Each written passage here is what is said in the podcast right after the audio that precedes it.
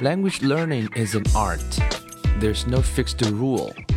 So here you see different paths, possibilities, and ways. And hopefully you can build up positive rituals. Welcome to 英语 铺子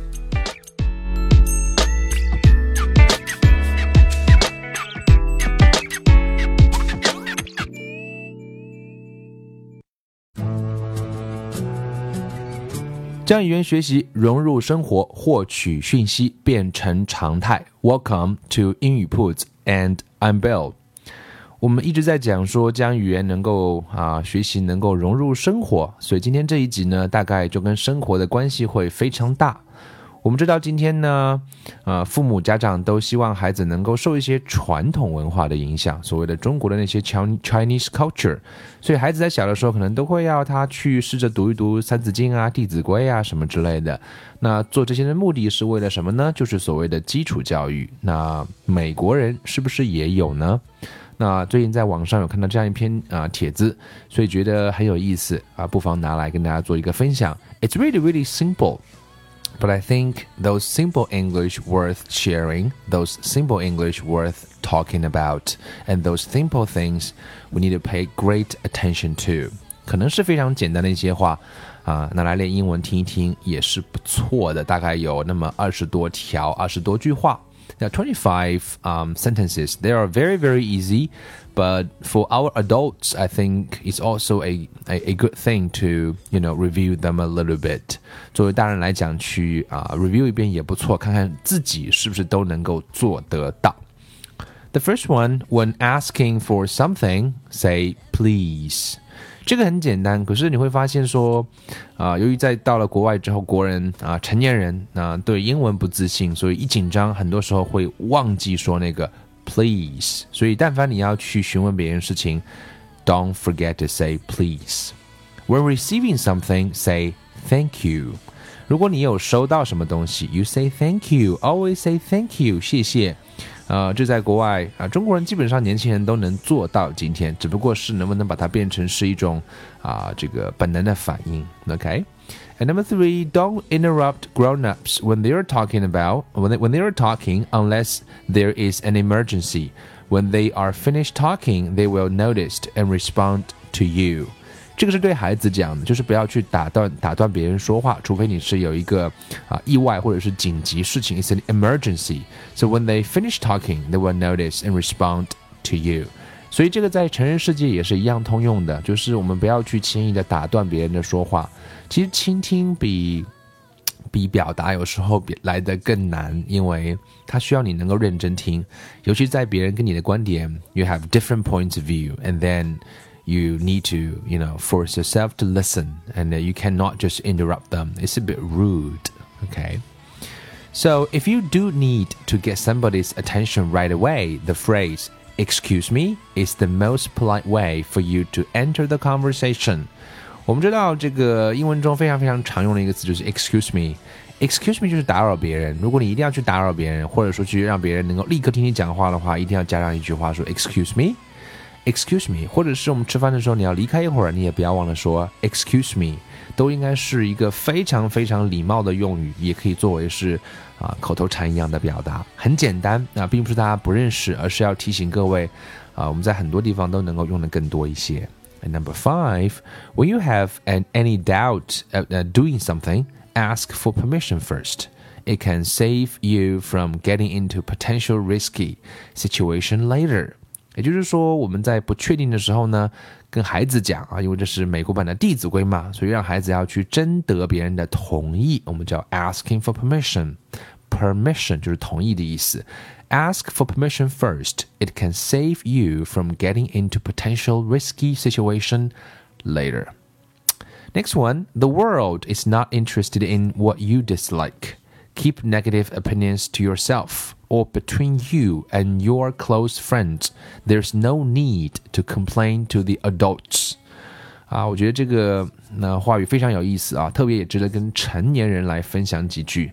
这个世界有时候确实并不是很关心你不喜欢的东西，那你有负面意见，这很正常，可以留给自己或者是你很好的朋友去倾诉，并没有必要去向所有的人去告知啊。所以个人其实比较不喜欢看到在朋友圈里面看到啊，这个大家在那骂人啊，或者是抱怨啊。It's not good. The world is not interested in what you dislike.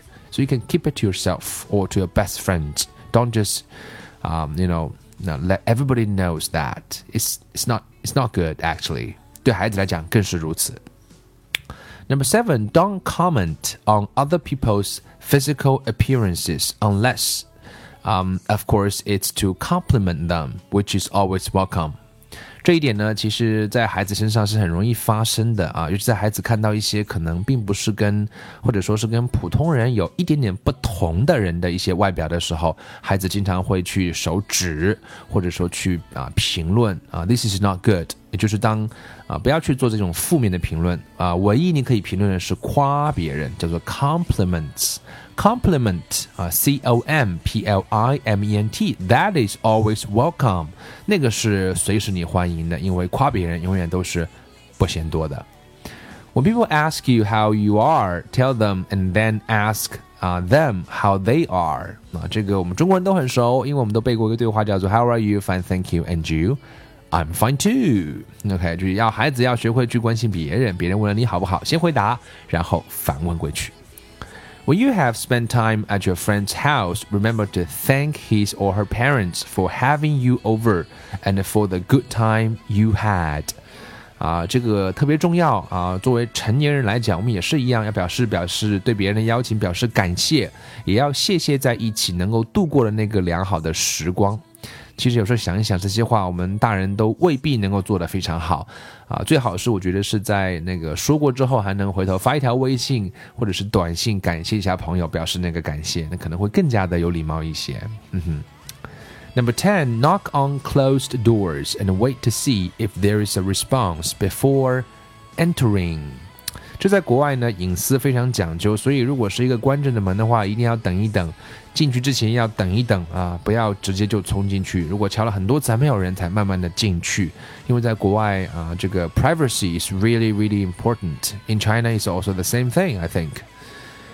Number 11, when you make a phone call, introduce yourself first and then ask if you can speak with the person you are calling. 嗯，这个对孩子来讲是很重要，同成年人一样是如此。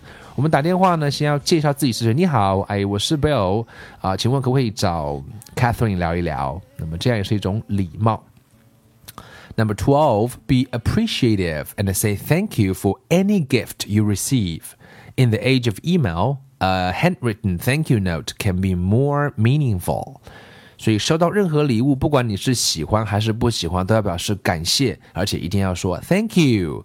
当然，在我们的电子邮件的年代的话，其实很多时候任何是 handwritten 啊，就是手写的 Thank you note 就变得更加有意义了。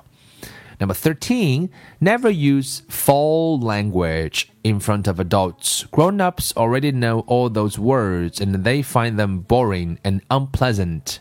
这边讲的一个字叫做 foul languages，f o u l foul languages 就是那种粗话啊，所以小孩子并啊从小都是要去避免讲那些话。虽然我们知道美国成人讲了挺多的那种 f word，you know this that，还有啊各种各样的说法，但是对孩子来讲还是要啊尽可能去避免掉。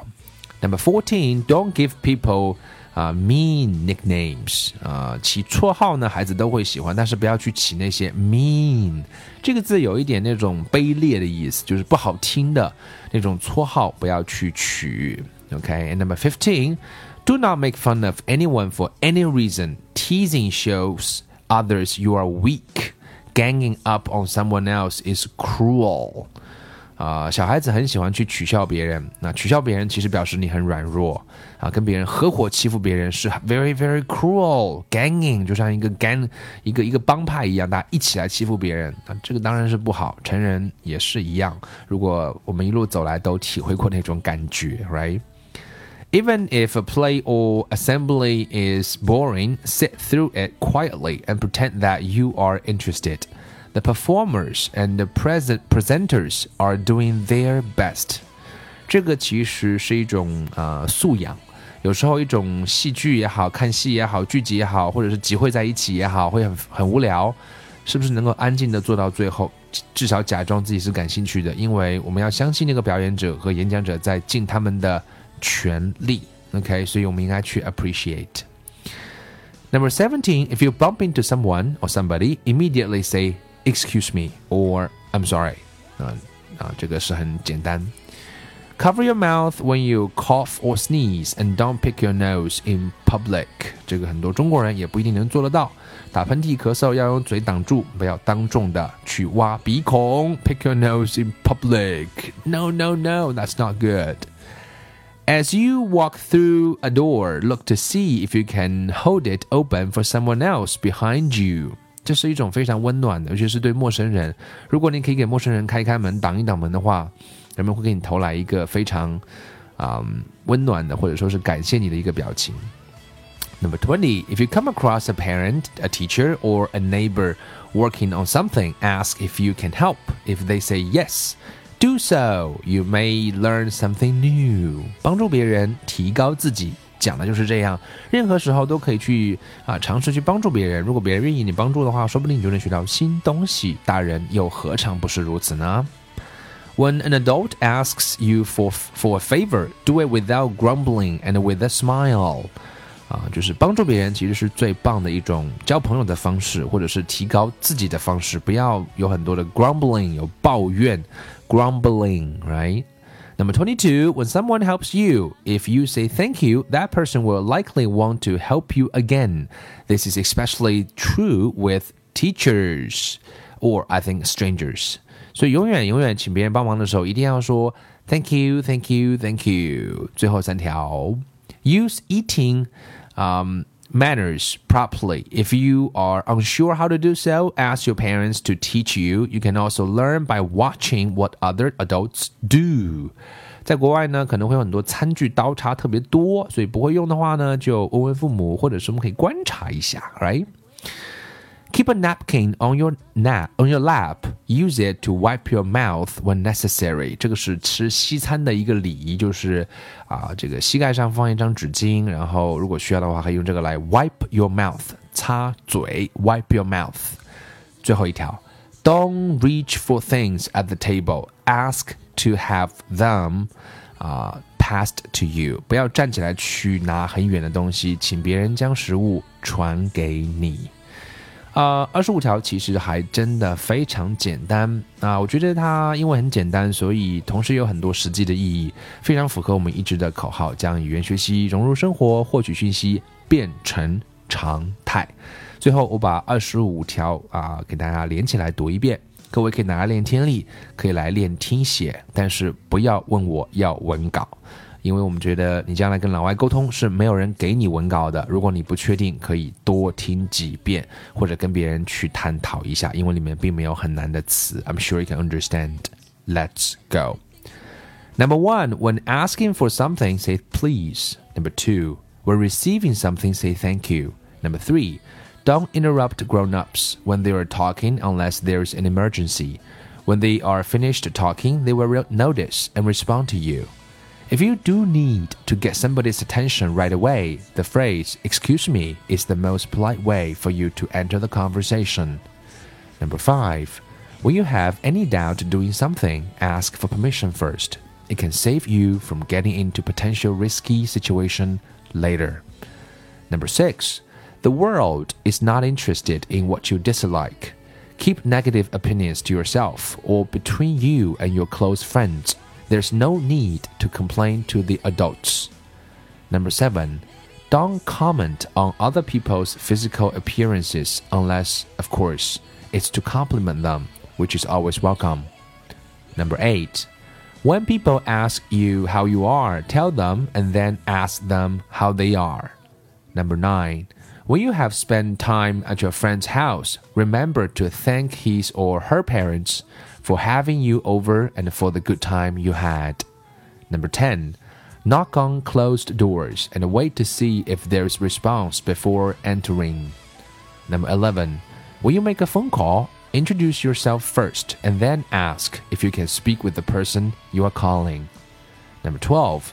Be appreciative and say thank you for any gift you receive. In the age of email, a handwritten thank you note can be more meaningful. Number 13. Never use foul language in front of adults. actually uh, in front of everyone. Grown ups already know all those words and they find them boring and unpleasant. Number 14. Don't give people mean nicknames. Number 15. Do not make fun of anyone for any reason. Teasing shows others you are weak. Ganging up on someone else is cruel. Number 16. Even if a play or an assembly is boring, sit through it quietly and pretend that you are interested. The performers and the presenters are doing their best. Number 17. If you bump into someone, immediately say, Excuse me. Number 18. Cover your mouth when you cough or sneeze, and do not pick your nose in public. Number 19. As you walk through the, door, look to see if you can hold it open for someone else behind you. Number 20. If you come across a parent, a teacher, or a neighbor working on something, ask if you can help. If they say yes, do so. You may learn something new. Number 21. When an adult asks you for a favor, do it without grumbling and with a smile. Number 25. When someone helps you, if you say thank you, that person will likely want to help you again. This is especially true with teachers. Number 23. Use eating manners properly. If you are unsure how to do so, ask your parents to teach you. You can also learn by watching what other adults do. Number 25. Keep a napkin on your lap. Use it to wipe your mouth when necessary. Number 25. Don't reach for things at the table. Ask to have them passed to you. Is anybody here?